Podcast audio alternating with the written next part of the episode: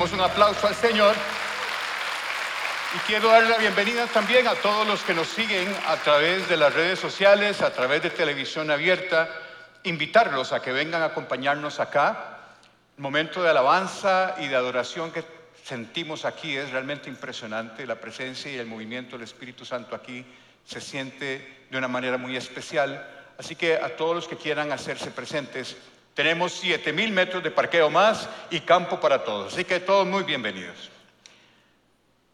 Antes de iniciar eh, la enseñanza que el Señor puso en mi corazón compartir con ustedes, les voy a pedir que por favor digan conmigo la intención de propósito que siempre decimos antes de iniciar nuestra enseñanza. Así que les por favor repitan conmigo, me dispongo a ser enseñado y amonestado con el propósito de presentarme maduro delante del Señor. La gracia del Señor abre las puertas y el carácter las mantiene abiertas. Hará hace un par de años que un amigo me hizo dos preguntas que realmente me pusieron a pensar mucho antes de poder responderlas de manera satisfactoria. Quiero compartirlas con ustedes para que ustedes también las piensen, no tienen que contestarlas ya, pero yo sí se las voy a contestar ya. La primera pregunta que mi amigo me hizo fue, si usted pudiera haber escogido ser algún personaje de la Biblia, ¿quién le hubiera gustado ser? Híjole, se valen reyes, se valen reyes, se valen profetas, se valen profetas. ¿Quién quisiera usted haber sido si hubiese sido un personaje bíblico? Y después de pensarlo un poco, la respuesta que le di a mi amigo fue, me hubiera gustado ser Lázaro. Me dice, Lázaro. Sí, sí, Lázaro. ¿Por qué? Porque la palabra dice que Lázaro era el amigo de Jesús. Y la verdad que sobre todas las cosas yo prefiero ser amigo de Jesús. Dice Proverbios 17 que el amigo, un amigo es siempre leal. Un amigo es aquella persona a la que usted puede llamar de madrugada porque tiene un problema y sabe que siempre le va a contestar. Es una persona que se va a alegrar con usted con sus éxitos y va a ofrecerte su brazo en tus fracasos. Un amigo es aquella persona que si usted se le adelanta y muere primero, él va a consolar a tu familia y llevará el féretro en tu funeral. Ese es un amigo. Proverbios 18 le, le añade una característica más, se dice que un amigo se mantiene más leal que un hermano. Así que por esa razón yo le dije a mi amigo que, que si me tenía que identificar con alguien y si quería ser alguien de la Biblia me hubiera gustado ser Lázaro. Y la otra pregunta, le dije que eran dos, es ¿con cuál versículo de la Biblia o con cuál historia bíblica se identifica usted más? Eso me tomó un poquito más de tiempo pensarlo y la respuesta es la enseñanza que hoy les traigo. El texto que les traigo hoy, al final de la enseñanza les voy a decir la respuesta, mi amigo. No se las digo antes para no quemarla y además para que me presten atención durante todo el rato, no se me distraigan. Pero al final les voy a decir por qué este texto es el texto con el cual yo me identifico personalmente. Y lo encontramos en Lucas 7, de los versículos 36 al 50. Es un texto largo, lo voy a leer de corrido y después lo vamos a disecar y vamos a extraer de las enseñanzas que el Señor quiere que usted tenga hoy. Les voy a pedir que conforme yo le vaya leyendo, ustedes vayan construyendo en su mente la escenografía de la escena. Imagínense los detalles. Véanse como una, una película, en una pantalla, viendo las imágenes pasar de lo que les voy a contar. Uno de los fariseos rogó a Jesús que comiese con él. Y habiendo entrado en casa del fariseo, se sentó a la mesa. Entonces una mujer de la ciudad, que era pecadora, al saber que Jesús estaba a la mesa en casa del fariseo, trajo un frasco de alabastro con perfume y estando detrás de él a sus pies, llorando, comenzó a regar con lágrimas sus pies y los enjugaba con sus cabellos y besaba sus pies y los ungía con el perfume. Cuando vio esto el fariseo que le había convidado, dijo para sí, si éste fuera profeta, conocería quién y qué clase de mujer es la que le toca, es pecadora. Entonces respondiendo Jesús le dijo, Simón, una cosa tengo que decirte. Y él le dijo, di maestro. Un acreedor tenía dos deudores. El uno le debía 500 denarios y el otro 50. Y no teniendo ellos con qué pagar, perdonó a ambos. Di pues, ¿cuál de ellos le amará más? Respondiendo Simón dijo, pienso que aquel a quien perdonó más. Y él le dijo, rectamente has juzgado. Y vuelto a la mujer, dijo a Simón, ¿ves esta mujer? Entré en tu casa y no me diste agua para mis pies, mas ésta ha regado mis pies con lágrimas y los ha enjugado con sus cabellos. No me diste beso, esta mujer, desde que entré, no ha cesado de besar mis pies. No ungiste mi cabeza con aceite, mas ésta ha ungido con perfume mis pies. Por lo cual te digo que sus muchos pecados le son perdonados porque amó mucho, mas aquel a quien se le perdona poco, poco ama. Y a ella le dijo, tus pecados te son perdonados. Y los que estaban juntamente sentados a la mesa comenzaron a decir entre sí, ¿quién es este que también perdona pecados?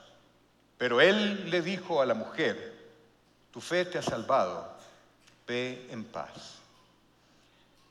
Esto probablemente me lo han oído decir antes, pero cuando nosotros leemos en los evangelios alguna conversación de Jesús con otra persona, es muy importante que intentemos conocer quién es la persona que está hablando con Jesús.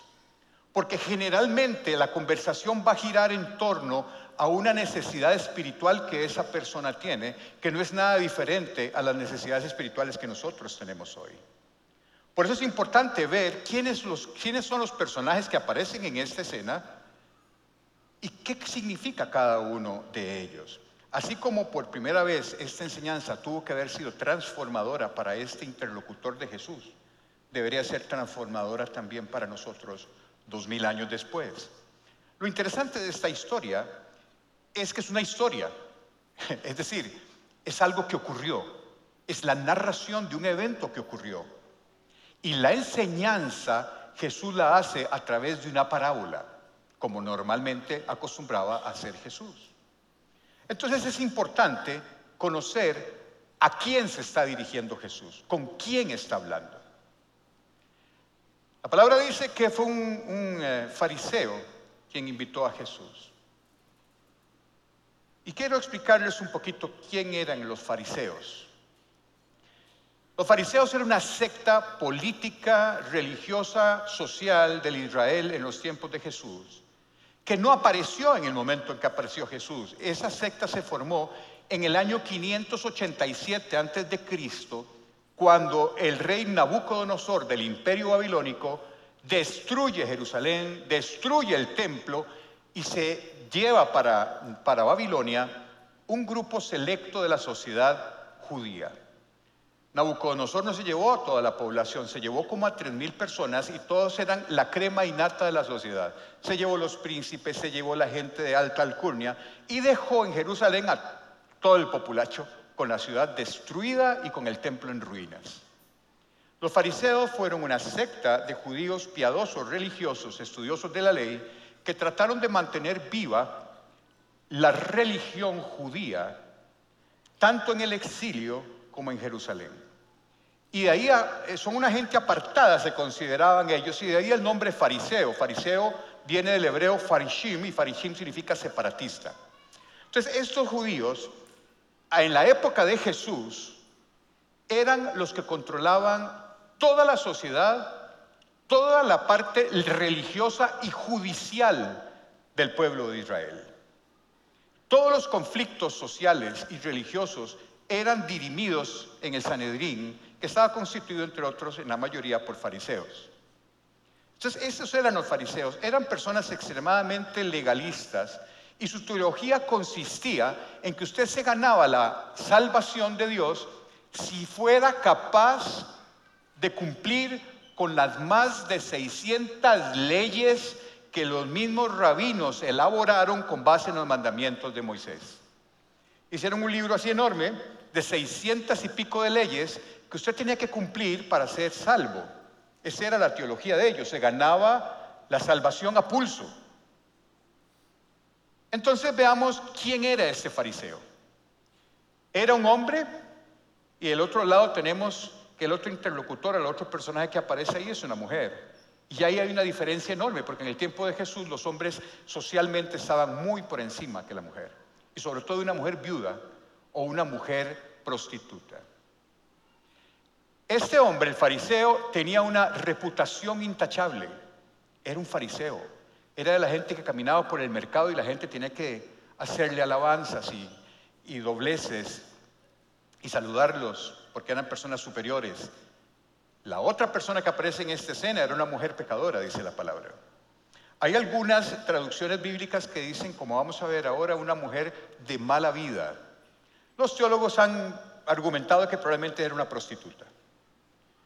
Este hombre, el fariseo, estaba en la parte más alta de la escala social de Israel. Esta mujer estaba en la parte más baja y subterránea de la sociedad de Israel. Este hombre era extremadamente moralista y legalista, como buen fariseo. Y la mujer era una mujer pecadora y libertina. No pueden haber dos personajes más contrastantes en esta historia. Pero una cosa sí tenían en común los dos. Una cosa sí tenían en común los dos. Los dos anhelaban tener un encuentro con Jesús, pero las razones por las cuales lo anhelaban eran completamente distintas. ¿Por qué digo que los dos anhelaban tener un encuentro con Jesús? Normalmente cuando yo preparo una enseñanza, me leo prácticamente todas las versiones bíblicas que encuentre para encontrar diferencias en ciertas palabras e interpretaciones que traen mucha luz al texto. Ese texto que leí lo leí de Reina Valera por una razón nada más. En el versículo 36 leemos, uno de los fariseos rogó a Jesús que comiese con él. Esa palabra rogó, ese verbo en el hebreo original es er, y er también puede ser traducido como invitó, lo invitó formalmente, pero Reina Valera lo pone como rogar. Y eso nos trae inmediatamente la sensación de la inminente necesidad y la insistencia de este fariseo de querer encontrarse con Jesús. Le rogó. No es como nosotros hoy que te digo, mira, llegaste a tomar café hoy en la tarde a la casa, deseando que no llegue, y el otro dice, sí, sí llego, sabiendo que no va a llegar. No, no es eso.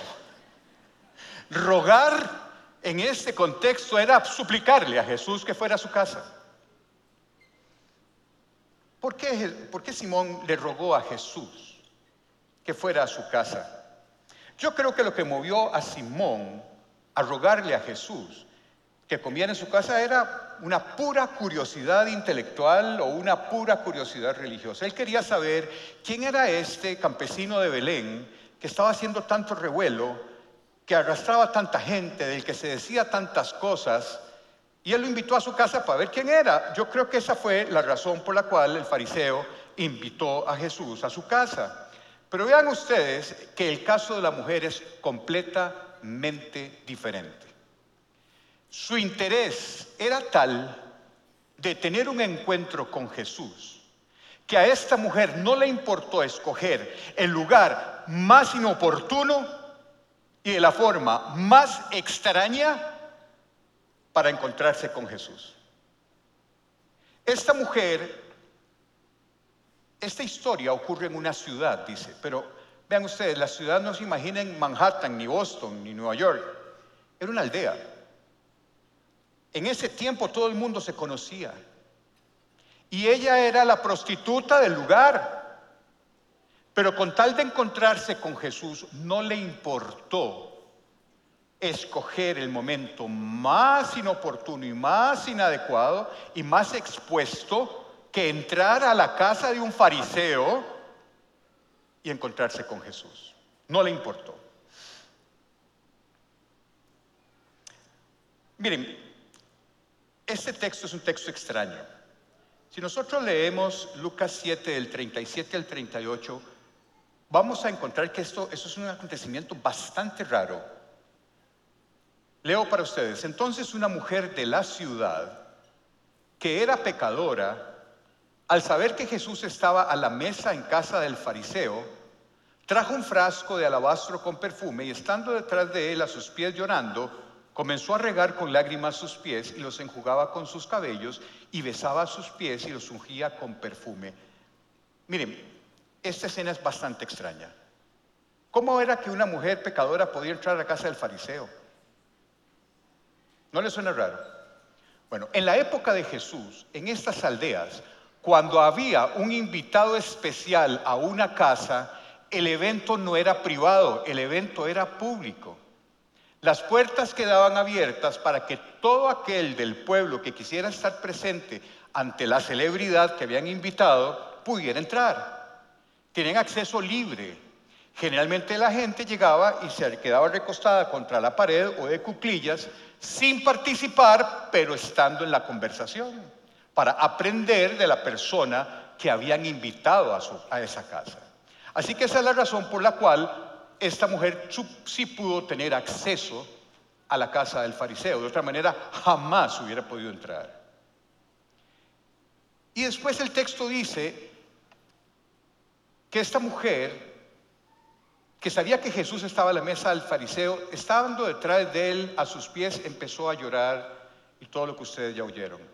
¿Cómo es posible eso? Si yo me siento en una mesa, así, mis pies están aquí, la señora estaba atrás. ¿Cómo tenía acceso a los pies de Jesús? Bueno, eso es un error conceptual porque nosotros nos estamos imaginando las mesas de Occidente del año en el que estamos. En la época de Jesús no se comía en mesas. En la época de Jesús se comía en el suelo. Se ponían alfombras, era una mesa bajita como de 10 centímetros, se ponía la comida ahí y la gente se sentaba alrededor de la mesa, recostado o reclinado en almohadones sobre la alfombra y los pies quedaban hacia atrás. Por eso es que la mujer sí tenía físicamente acceso a los pies de Jesús. Y eso todavía se estila en algunas culturas asiáticas y en algunas culturas africanas. Yo tuve la, bendición del Señor de poder visitar Marruecos hace algunos años. Nos invitaron a tomar un té en una casa en Marruecos y era así. Había que sentarse en el suelo y los pies quedaban hacia atrás y uno recostado en el, en el, en el almohadón. Si ustedes vieron lo que me costó levantarme después de eso, porque con estas piernitas me costó mucho poder levantarme. Por eso es que no se me olvida el acontecimiento. Así que quiero que ustedes observen esta escena. La mujer entra, ve la mesa en el suelo, la gente sentada, se va detrás de Jesús, lo ubica donde está, se postra a sus pies y empieza un acontecimiento sumamente extraño. Sin que nadie dijera nada, esta mujer irrumpe en llanto, con sus lágrimas baña los pies de Jesús, rompe un frasco de alabastro lleno de perfume costoso y se lo derrama a los pies y ocurre una cosa muy extraña. Yo no sé ustedes, ¿Verdad? Y, quitémonos la santidad en ese momento, por un segundo nada más. Quiero que se imaginen esa escena. ¿Qué pensarían que está pasando ahí? Ustedes están viendo una escena ahí, están hablando, entra una mujer de la nada, que todo el mundo sabe que es la prostituta del pueblo, y empieza a llorar a los pies del invitado. ¿Qué pensarían ustedes que está pasando ahí? De, honestamente, y para ser muy honesto, yo diría, se nos coló la loca del pueblo. Dice, se coló la loca. Porque es una actitud absolutamente extravagante, extraña e inadecuada a los ojos de la gente que está ahí. Pero la clave del asunto es que para Jesús lo importante es que la reacción de esta mujer era completamente apropiada si nosotros tomamos en cuenta la perspectiva que tenía la mujer de quién era ella y la perspectiva que tenía la mujer de quién era Jesús. Y ahí sí se entiende la actitud de la mujer. Si nosotros no lo vemos de esa perspectiva, lo vemos desde la perspectiva humana, vemos una loca llorando a los pies de Jesús. Pero para Jesús, la actitud de esta mujer, la reacción de esta mujer fue absoluta y completamente apropiada para la situación. ¿Por qué esta mujer hizo eso? De alguna, manera esta mujer había llegado a la conclusión de que ese hombre que estaba ahí, ese santo, ese hombre puro que estaba ahí, ese hombre lleno de gracia que estaba ahí, estaba dispuesto a recibirla y a perdonarla. ¿Cómo llegó esa mujer a ese convencimiento? Probablemente había oído de Jesús, le habían contado de Jesús, le habían contado sus historias, sus milagros, sus discursos, sus enseñanzas, su amor, su perdón. Y no quiso perder la oportunidad de estar a sus pies, aun cuando fuera en medio de la casa de un fariseo. Esa es la predicación. Alguien le predicó a esta mujer quién era Jesús. Y ella derramó su vida a los pies de Cristo. Eso es lo que nos toca hacer a ustedes y a mí en esta época del desarrollo de la iglesia. Nos toca llevar la palabra de Dios a todo rincón. Esa fue la gran comisión que Jesús nos dejó. Para que mujeres y personas que se vean representados en esta mujer también lleguen a los pies de Cristo en la misma condición que llegó esta mujer. Y eso nos toca a nosotros, los que ya lo conocemos. Este concepto no lo tenía Simón. Por eso ambos reaccionaron de una manera tan diferente a eso que está pasando en esa casa.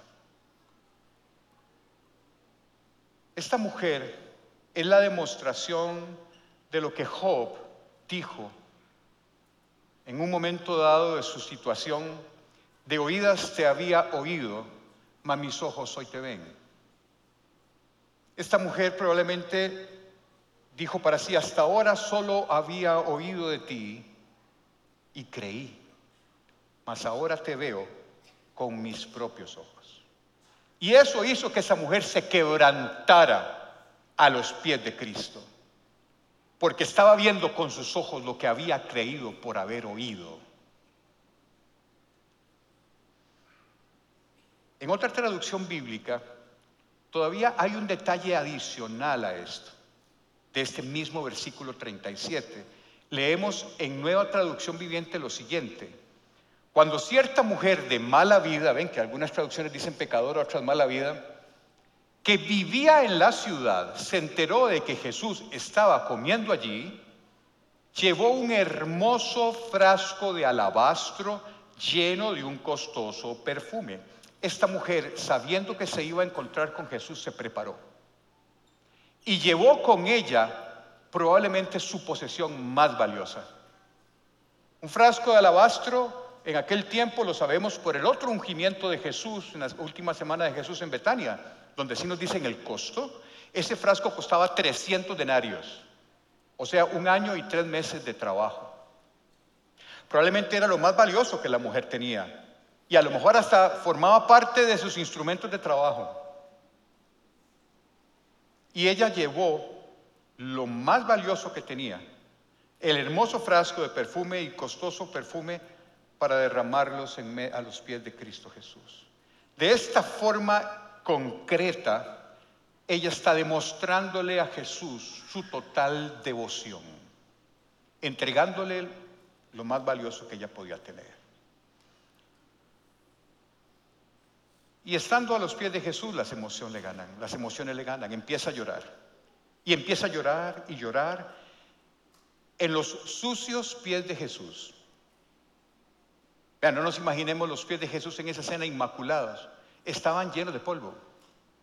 En la época de Jesús se caminaba en sandalias porque el calor era tan grande que no se podía caminar con zapatos cerrados y los caminos eran polvorientos. Por eso parte de los rituales de un buen anfitrión es ofrecerle agua a la persona para que se quite las sandalias sucias, se lave los pies y entre a la casa con pies limpios.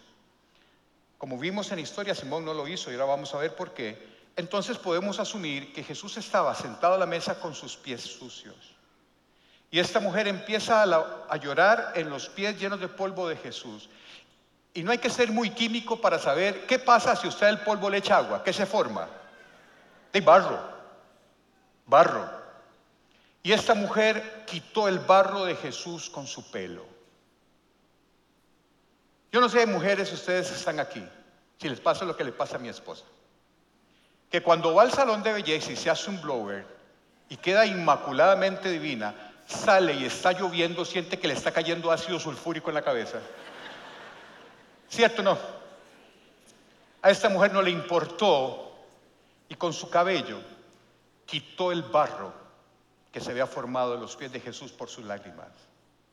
Vean el grado de devoción. Este llanto de esta mujer es la manifestación más clara de la conciencia de su pecaminosidad y de la conciencia de la santidad de Jesús.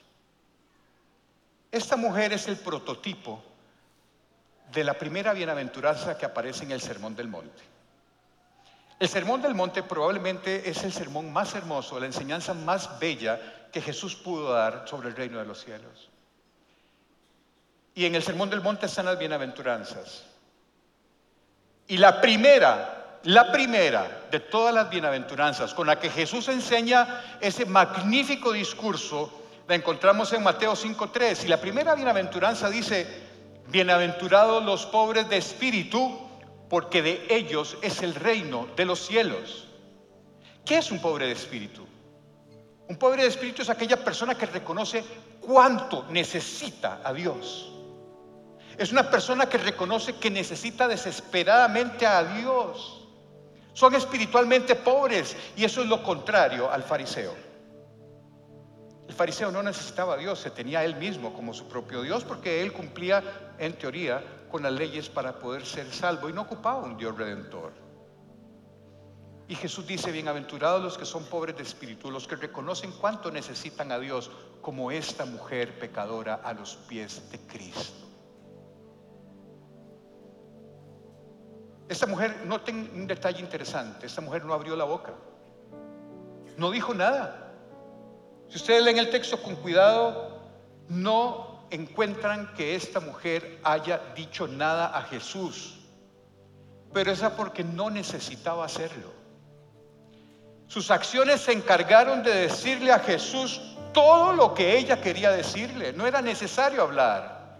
Y yo, miren, sin temor a equivocarme, podría decir que este pasaje es la adoración a Cristo más genuina y profunda que podemos encontrar en las páginas del Nuevo Testamento. Probablemente se vaya a penales con el leproso que se devolvió de los diez, se devolvió uno.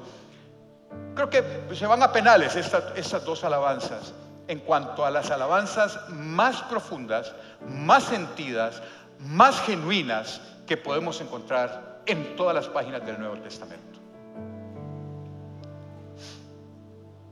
Vean ustedes cómo respondió el fariseo. Veamos ahora cómo respondió Simón ante, este, ante esta escena. Simón respondió como responde un fariseo. Cuando vio esto el fariseo que le había convidado, dijo para sí, si este fuera profeta, conocería quién y qué clase de mujer es la que le toca, que es pecadora. Vean ustedes que el texto dice el fariseo dijo para sí, es decir, en otras palabras, estaba pensándolo. No lo dijo abiertamente. Y en este pensamiento del fariseo encontramos dos errores. El primero, Jesús no era un profeta, Jesús es el Hijo de Dios. Y el otro error es que no se dio cuenta, pero Jesús sabía lo que estaba pensando, precisamente porque es omnisciente.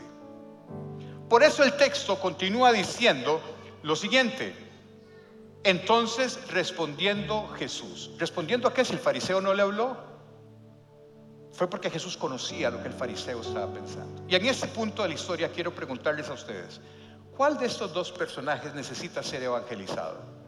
¿La pecadora o el fariseo? El fariseo. Y por eso Jesús decide evangelizarlo. En su gran amor, Jesús lo evangeliza. Y lo evangeliza a través de una parábola que les voy a leer y que les voy a intentar interpretar de manera correcta. Lucas 7, 40, 43 dice así. Entonces respondiendo Jesús le dijo, Simón, una cosa tengo que decirte. Y él le dijo, di maestro, vean la hipocresía. Hace un segundo está diciendo, este ni profeta de ese, pero no sabe quién está tocando. Y ahora le dice, di maestro. ¿Qué carebarro? Bueno, eso era un paréntesis, una editorial. Un acreedor tenía dos deudores. El uno le debía 500 denarios y el otro 50. Y no teniendo ellos con qué pagar, perdonó a ambos. Di cuál, di pues cuál de ellos le amará más. Respondiendo Simón dijo, pienso que aquel a quien perdonó más. Y él le dijo, rectamente has juzgado. Muchos pueden interpretar mal esta parábola.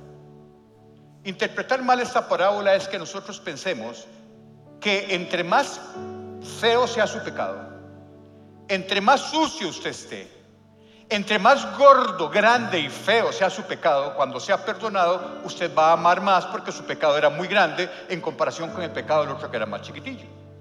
¿Cierto? ¿Verdad que se puede interpretar de esa manera? ¿Cuál es el problema y por qué te digo que esa, esa interpretación es incorrecta? Porque si esta interpretación fuera la correcta, estaríamos dándole la razón a Simón. Y eso no es lo que Jesús está enseñando. La clave para entender esta parábola es que no se trata de cantidad, se trata de que ninguno de los dos podía pagar la deuda que debía. No podía ninguno de los No se trata de que la deuda era más grande o la otra era más chiquita. Era que ninguno de los dos podía pagar su deuda. La diferencia entre el uno y el otro no radica en la cantidad, sino que radica en la conciencia que usted tiene del problema que tiene con el acreedor. Independientemente de que sea muy grande o que sea muy chiquitita su deuda, el problema no es la cantidad, es la conciencia que usted tiene que usted no puede pagar esa deuda. Esa es la diferencia entre los dos. Entonces Jesús le está diciendo a Simón con esta parábola, vea Simoncito, si es cierto, ella tiene un problema, pero usted también. La diferencia es que ella lo sabe y usted no. ¿Lo ven? Así es como se interpreta esta parábola. Eso es importante porque Simón necesitaba experimentar el mismo quebranto que experimentó esta mujer. Pero no lo hizo. Ambos se comportaron de maneras muy diferentes y como consecuencia de eso cosecharon resultados diferentes. La mujer oyó de la voz, de la boca del mismo Dios, pecado se ha perdonado, ven paz. Y Simón no oyó eso, porque no tomó conciencia de su pecado. Lucas 7, 44, 47, y vuelto la mujer dijo a Simón, ¿ves esta mujer, Simón? Esta mujer, cuando entré en tu casa, vos no me diste agua para mis pies, pero esta mujer me lavó los pies con sus lágrimas y los enjugó con sus cabellos. No me diste beso y ella no ha dejado de besarme los pies. No ungiste mi cabeza con aceite, mas está ungido mis pies con su perfume. Por lo cual te digo que sus muchos pecados le son perdonados, porque amó mucho, mas aquel a quien se le perdona poco, poco ama. Mire, para entender esto que está diciendo Jesús, vamos otra vez a ir un poquito a la antropología cultural de la época. Cuando usted invitaba a una persona a su casa, había normas de cortesía para mantener el honor. Hoy en día nuestra sociedad, lo que mueve los hilos de nuestra sociedad, básicamente es la economía, es el dinero. Pero en la época de Jesús, lo que movía las relaciones sociales no era el dinero, era el concepto del honor y era sumamente valioso. Y el honor es el valor de una persona ante sus propios ojos y ante los ojos de sus vecinos. Y el honor era un bien tan preciado que usted no le iba a dar honor a una persona que no lo mereciera porque usted estaba perdiendo su honor. Entonces, al llegar Jesús a la casa del fariseo, quien le había rogado que fuera, el fariseo no tuvo la mínima norma de honor para su invitado. Se acostumbraba a lavarle los pies al invitado para quitarle todo el tierrero que traía del camino y eso no lo hacía el anfitrión, lo hacía el esclavo del anfitrión. Eso era una labor de los esclavos. Y ahí entendemos un poco también lo que hizo Jesús al quitarse el manto y lavarle los pies a sus discípulos. Era una labor de esclavos.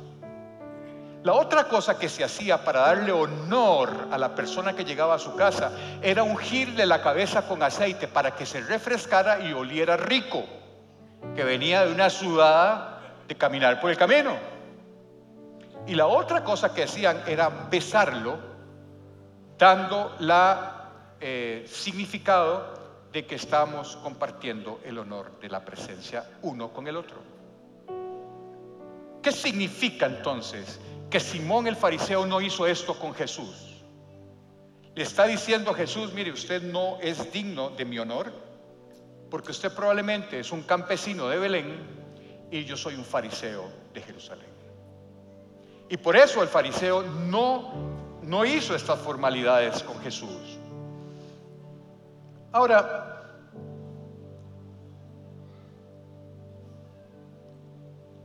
les digo, a mí me hubiera gustado tener una máquina del tiempo, ¿saben?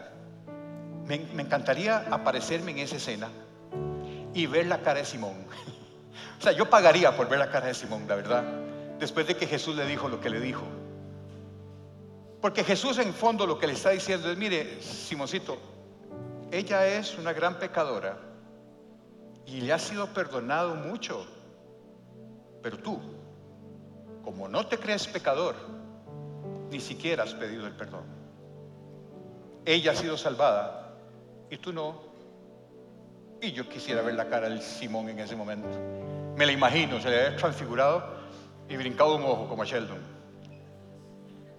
Lucas 7:48 Jesús le dice a la mujer, tus pecados te son perdonados. Jesús a partir de este momento empezó a hablar con la mujer y le dijo nada más dos cosas. Tus pecados se son perdonados. Y estas palabras tienen que haberle sonado a esa mujer como música celestial en sus oídos. Una mujer que sabía lo pecadora que era. Una mujer que se sabía en el margen de la sociedad por su pecado. Una mujer que era considerada por todo el mundo sucia, no aceptada, rechazada porque era prostituta, está oyendo de la boca de Dios, todos tus pecados son perdonados. Ya no tienes deudas conmigo. Acabo de apuntar tu nombre en el libro de la vida. No me debes nada. Wow. no sé si ustedes se pueden sentir lo que esta mujer tuvo que haber sentido en ese momento. Fue por primera vez perdonada totalmente y no tiene deudas celestiales ya. Pero entendamos claramente una cosa. Los pecados Jesús no se los perdonó por haberle echado perfume caro en los pies.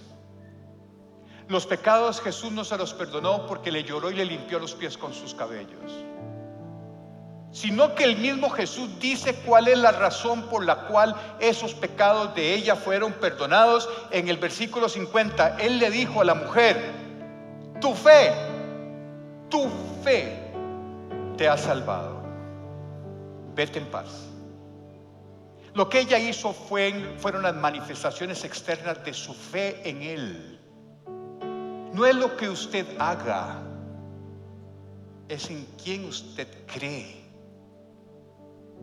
Ella pudo haber llorado, no pudo haber derramado el perfume, pudo haberse puesto a los pies de Jesús sin haber derramado una lágrima, pero con fe, como se acercó la mujer con el sangrado y tocó el manto de Jesús. Es la fe lo que te salva, no lo que hagas. Lo que hagas es la manifestación exuberante de un amor que tiene usted por quien está salvando. Pero no es el hecho es el que te va a salvar. Lo que te va a salvar es tu fe. Jesús lo dijo claramente en Mateo 9:13, pues no he venido a llamar a los que se creen justos, sino a los que se, a los que qué, se saben que son pecadores. Esto nos demuestra que por increíble que le parezca a usted, y nosotros estamos acostumbrados a ganarnos las cosas y ser muy ufanos porque lo que hemos logrado no lo hemos ganado. Pero en el Evangelio las cosas no funcionan así. Por increíble que a usted le parezca, para recibir el perdón absoluto de Dios, para recibir su gracia, lo único que usted tiene que hacer es venir a Cristo consciente de su pecado, sabiendo la necesidad que usted tiene de Él y creyendo que esa gracia está disponible por usted a través del sacrificio de Cristo Jesús en la cruz y usted es perdonado. Si usted cree hoy eso, yo no sé si usted ha venido aquí cargando algún pecado y viendo la horripilante cara del pecado en su vida. Todos pecamos. Si usted cree eso, lo que acabamos de decir, hoy, si usted entrega eso, sabiendo que tiene a Jesucristo de su lado, arrepintiéndose de su pecado, hoy sus pecados son borrados. Ya no hay. Y entonces brota de nosotros un amor y una adoración incomparable en la medida que usted tenga claro que usted no podía pagar por ese pecado.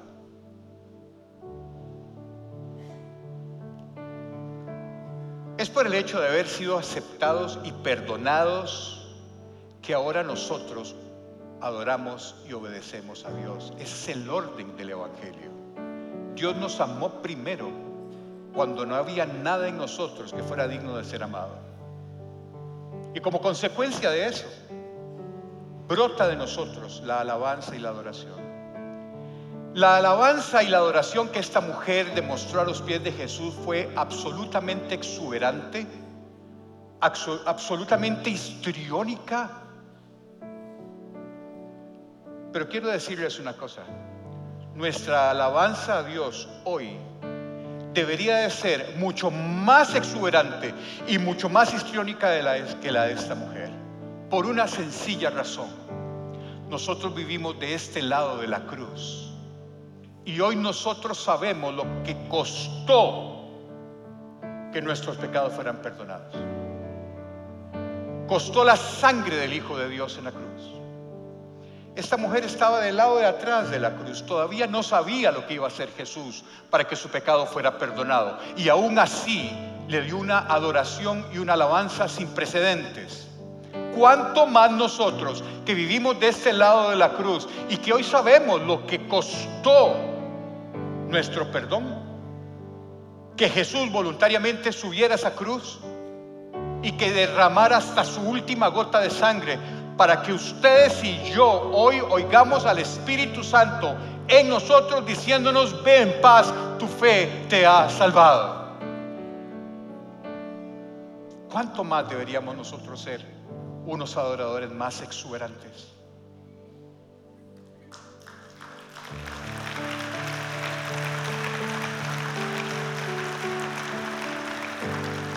¿Estás consciente de la magnitud del pecado que tienes?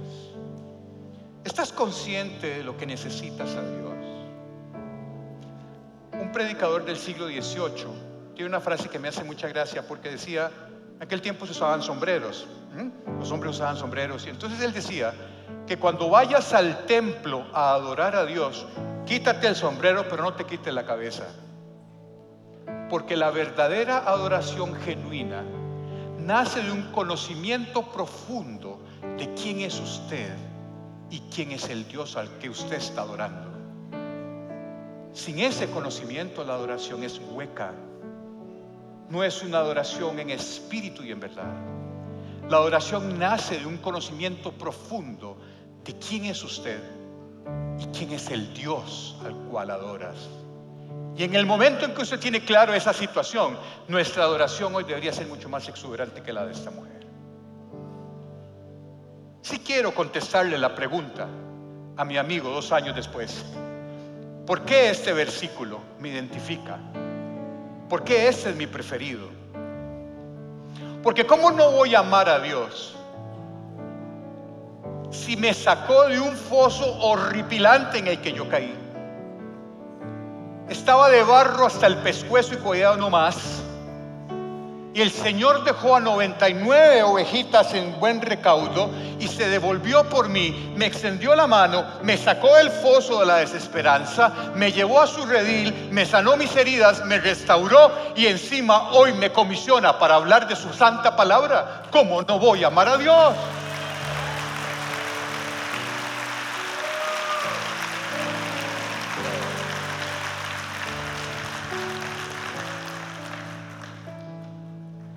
¿Cuánto estás consciente de lo que necesitas a Dios? ¿Cuánto estás consciente de tu pecado? Así que hoy les pido por favor cierren sus ojos. vamos a presentarnos delante del Señor tal como somos. Vamos a presentarnos delante de Él con nuestro pecado. Y lo vamos a dejar aquí a los pies de la cruz de Cristo. Y hoy saldremos todos de aquí. No hay uno solo que no salga oyendo la voz del Espíritu Santo en su corazón diciéndole, ven paz, tu fe te ha salvado. Padre, en el nombre de Jesús, Señor, te doy gracias por tu santa palabra. Te doy gracias por tanto amor inmerecido. Te doy gracias porque cuando, aun cuando no tenía yo nada digno de ser amado, decidiste amarme al punto de entregar a tu Hijo Jesús. Y tu Hijo Jesús subió voluntariamente a la cruz y murió por nuestro pecado. Hoy su sangre nos limpia de pecado y podemos presentarnos delante del trono de la gracia alabándote y bendiciéndote y dándote gracias, Señor. Porque soy consciente de lo mucho que he pecado, pero también soy consciente de un Dios amoroso, todopoderoso, digno de alabanza y adoración. Y quiero que cantemos, Señor, todos juntos, alcemos la voz para alabar al Señor de una manera exuberante, como lo hizo esta mujer pecadora a los pies de Cristo. Y cantemos, cantemos todos juntos este coro tan hermoso que oímos al principio de, la alabanza. Más, pongámonos de pie y levantemos las manos y digámosle al Señor, gracias Señor, alabo tu nombre por quien eres. Te alabo porque has sido mi bastión. Manos levantadas, tu nombre exaltaré, Señor. Te doy gracias, Padre, por tu amor. Siempre quiero estar contigo, Señor. Reconozco quién he sido, pero reconozco quién eres. Por eso te alabaré. Te alabaré el resto de mi vida.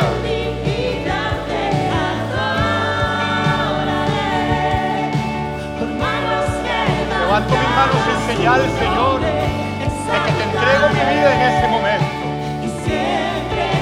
Escribe, Padre, mi nombre en el libro de la vida. Gracias por perdonarme, Señor.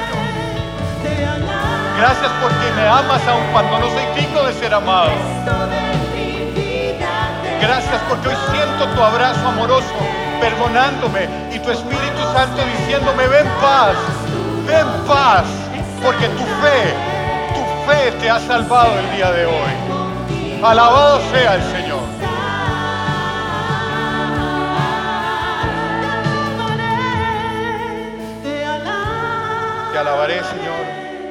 Resto de mis días, porque reconozco quién eres. Gracias, Padre. Gracias, Señor. Gracias, Espíritu Santo, por ministrarnos en este momento paz, por ministrarnos en este momento tu amor, por ministrarnos en este momento tu salvación. El nombre de Cristo Jesús. Amén y amén. Que el Señor te bendiga y te guarde de todo mal. Que el Señor responda a tu clamor en tiempos de dificultad. Que el Señor te mire con agrado y extienda sobre ti su amor. Que el Señor te muestre su favor y te dé su paz que sobrepasa todo entendimiento. Que el Señor te conceda los deseos de tu corazón y haga que todos tus planes tengan éxito. Que la gracia del Señor Jesucristo, el amor de Dios y la comunión del Espíritu Santo sea sobre tu vida y familia ahora y siempre en el nombre de Jesús. Y la comunidad paz dice, amén, amén. Muy buenos días, gracias.